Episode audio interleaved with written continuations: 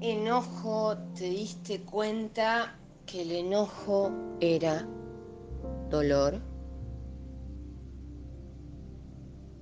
Bueno, esto es un poco pesado porque todos los dolores son un poco pesados.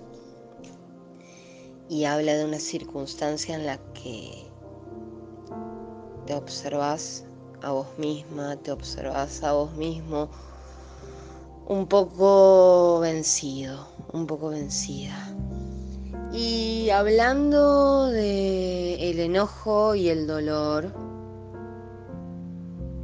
mi reflexión viene por ahí y dice así. ¿En qué enojo te diste cuenta que el enojo era dolor? No hay nada más lógico que esto y es por eso que abunda la violencia y también la velocidad, que no es para nada casual que sean palabras de raíces o familias parecidas. No hay nada más lógico que la herida que no para de sangrar. No hay nada más lógico que un golpe que recibimos o un golpe que queremos dar. Si a este planeta vinimos a aprender y a tropezar. A mí no me vengan con idealismo. Acá no hay ninguna victoria real. Perdón, pero yo no puedo ver progreso ni sentirlo. Acá no hay ninguna victoria real. Pero como no recibí ningún premio Nobel por mis cuentos de terror, lo único que me queda es imaginar algo más. Pensar, por ejemplo, que esa paz algún día va a llegar acá o más allá, en algo simple o en algo complejo.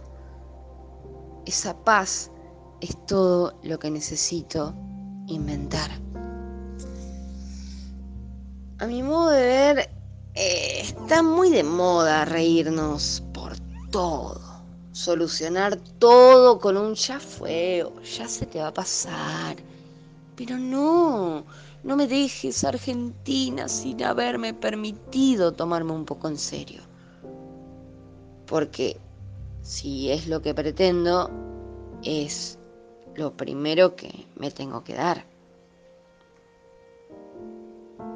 No soy solemne, pero sí a todo lo que me duele y me violenta, le doy cierta solemnidad. Voy a googlear ceremonia interna que hacen los pájaros antes y después de salir a cantar. Gracias por escuchar hasta acá.